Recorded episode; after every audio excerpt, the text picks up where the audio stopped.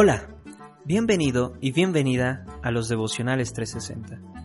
Este devocional se titula Renovar la mente. La palabra de Dios dice, No os conforméis este siglo, sino transformaos por medio de la renovación de vuestro entendimiento, para que comprobéis cuál sea la buena voluntad de Dios, agradable y perfecta. Romanos 12:2 A.W. Tozer escribe de la mente. Lo que ocupa nuestros pensamientos cuando tenemos tiempo para pensar en lo que queramos, eso es lo que somos, o lo que pronto seremos. Nuestros pensamientos no solamente revelan lo que somos, sino que predicen la clase de persona que llegaremos a ser. La mayoría de nosotros no tiene idea de cuán profundamente afecta a nuestra vida los pensamientos que ocupan nuestra mente.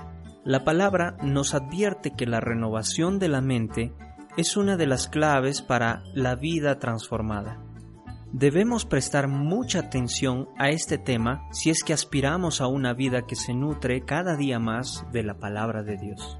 Nuestras acciones no son espontáneas, aunque a veces nos valemos de las frases lo hice sin pensar o no sabía lo que estaba haciendo para explicar el porqué de ciertos acontecimientos. La verdad es que toda acción es el fruto de un pensamiento aun cuando no hayamos tomado conciencia de que ese pensamiento se había formado en nosotros.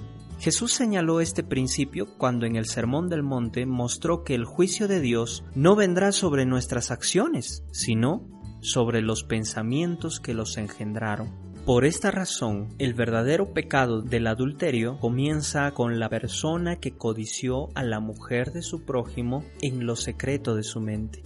El pecado del asesinato comienza cuando en los pensamientos calificamos a una persona de estúpida o engendramos cierto odio hacia ella. Eventualmente, si no son cambiados esos pensamientos, generarán actos que expresan lo que se ha ocupado durante largo tiempo en nuestra mente. En el texto de hoy, Pablo nos exhorta a resistirnos a este mundo. La lucha no se realiza con acciones tan sencillas como las de no bailar, no fumar o dejar ciertos malos hábitos de nuestra vida.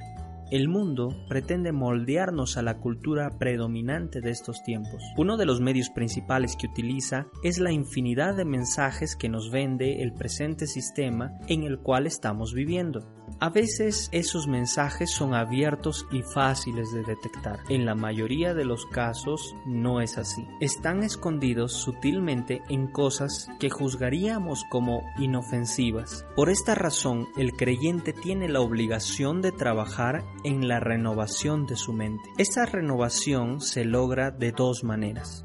En primer lugar, debemos identificar los pensamientos que no son dignos del Señor y llevarlos cautivos a la obediencia de Cristo, como dice en 1 Corintios 10:5. Esto significa desecharlos. La mente, no obstante, no opera en vacío. El espacio que dejó ese pensamiento descartado debe ser llenado con otro pensamiento si es que no queremos reincidir en el pensamiento pecaminoso, es allí donde ocupamos la mente con la verdad de Dios. Es este proceso al que llamamos meditar en la palabra. Debemos alimentar la mente con pensamientos que produzcan una transformación en nuestro carácter. Te dejo meditando en el siguiente texto que se encuentra en Filipenses 4.8, que dice, por lo demás, hermanos, todo lo que es verdadero, todo lo honesto, todo lo justo, todo lo puro, todo lo amable, todo lo que es de buen nombre, si hay virtud alguna, si hay algo digno de alabanza,